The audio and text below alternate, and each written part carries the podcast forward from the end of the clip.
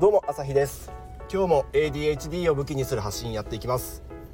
このチャンネルでは ADHD 当事者でうつ病診断も受けている僕が営業職としてどのように働いているかを平日毎日17時から発信しています。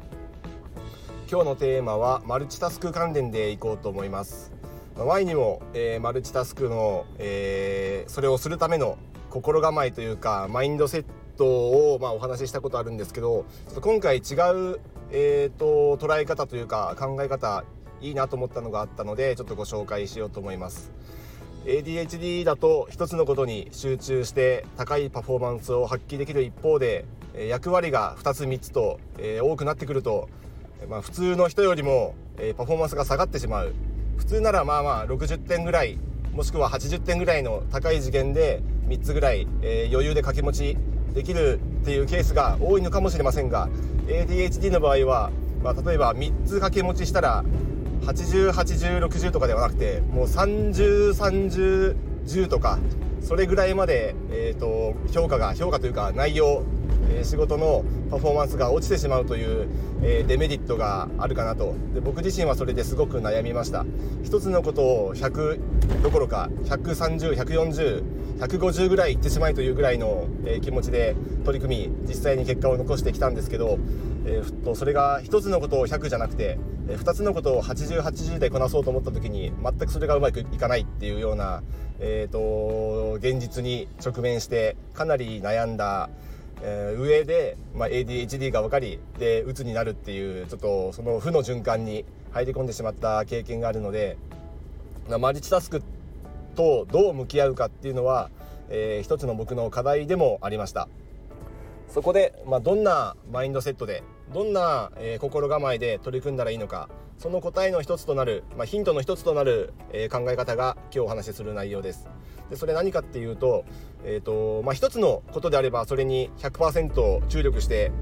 100%以上の結果を残せれば、えー、満足するっていうのが、まあ、ADHD の考え方だと思うんですけどそれが仮に2つになったとしたらそれを100100でこなそうとしてしまうのがまたこれ ADHD の、まあ、いいところであり悪いところそれで行き詰まるっていうのが、えー、大体目に見えるところです。だから、えーと、100のことを2つやろうとすると必ず無理が生じるのでそれをやろうとしない。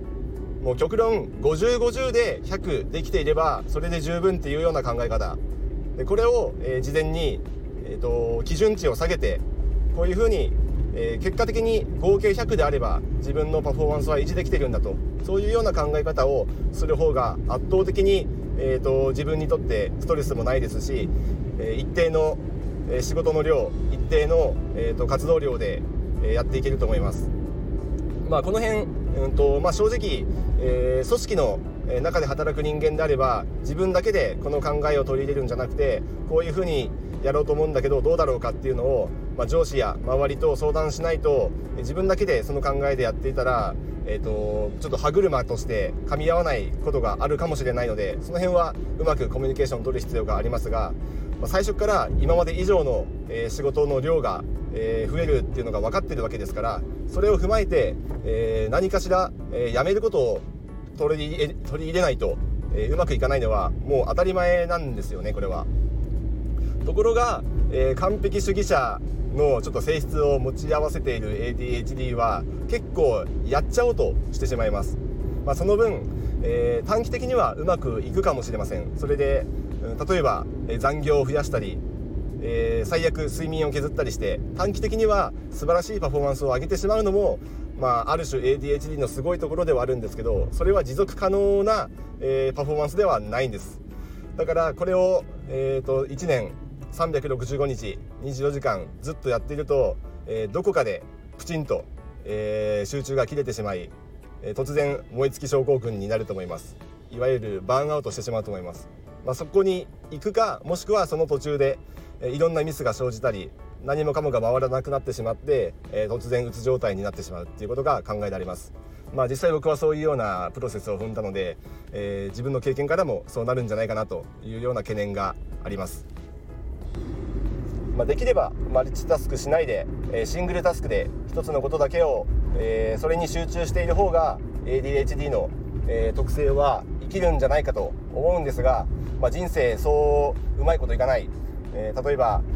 そうですね。一つの会社に、え長くいれば後輩ができたり部下ができたり、まあ、それは自分が昇格するっていうことでもあると思うんですけど昇進昇格するっていう風になれば、えーと、役割が増えるのは当然ですし普通に考えてライフステージが上がっていけば、まあ、人生長く生きていれば結婚もするでしょうし子供もできるでしょうしってなったら、まあ、夫としての役割妻としての役割それから親としての役割、えー、さらに結婚していなければいいんじゃないかと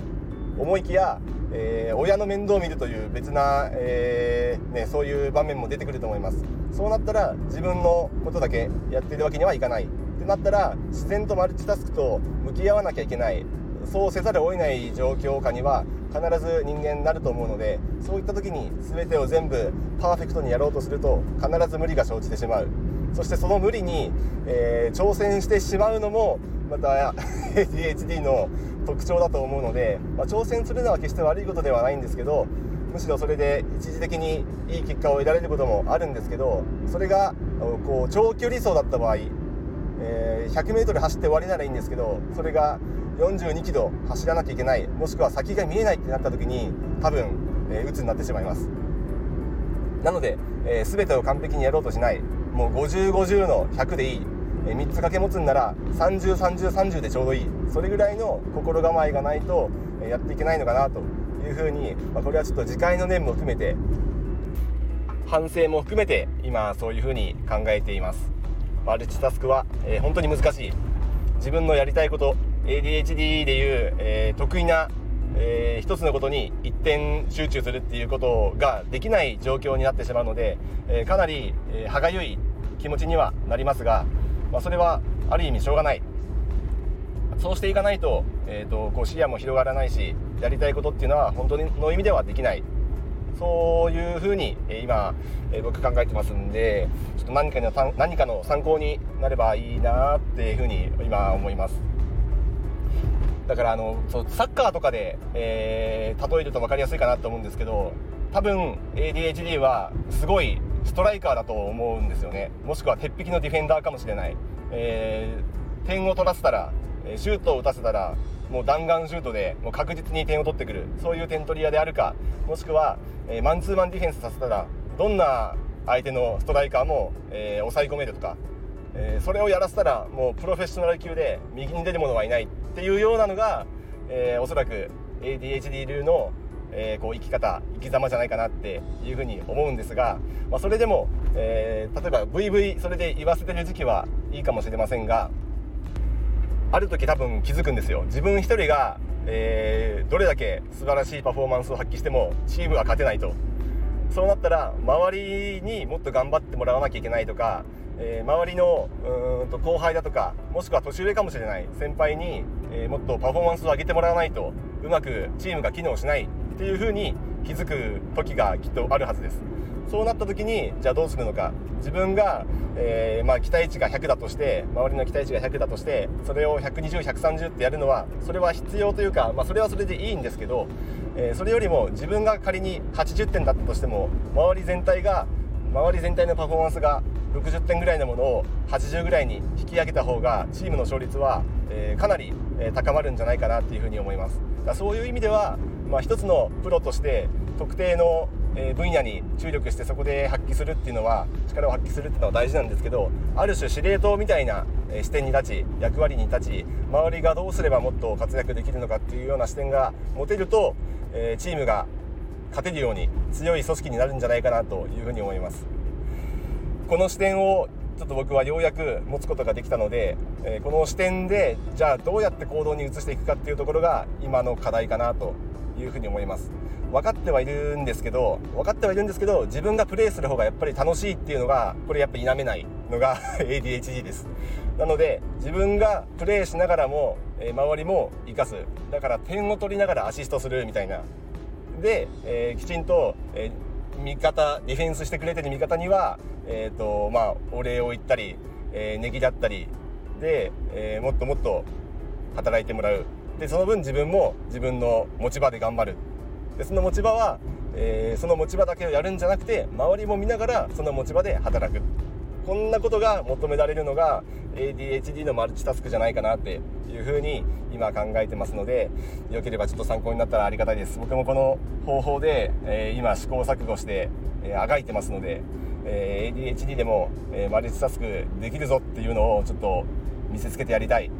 活躍してやりたい。どうにかしたいなっていうふうに考えてます。まあ、ちなみに今の見せつけてやりたいっていうのはあの誰かをギャフンと言わせたいっていうわけじゃなくて自分自身に証明してやりたいっていうのがあの真意です。あの自分がそこに葛藤してるんで俺でもできるんだっていうのを自分に証明してやりたいっていうのが本当の思いですね。まあ、今はその理想論と、えー、自分の現実のギャップに、えー、少し苦しみながら歯がゆい気持ちでありながら、えー、日々トライアンドエラー試行錯誤 PDCA を回すっていうような感じでやってますので、えー、一緒に頑張っていきましょう。ではまた。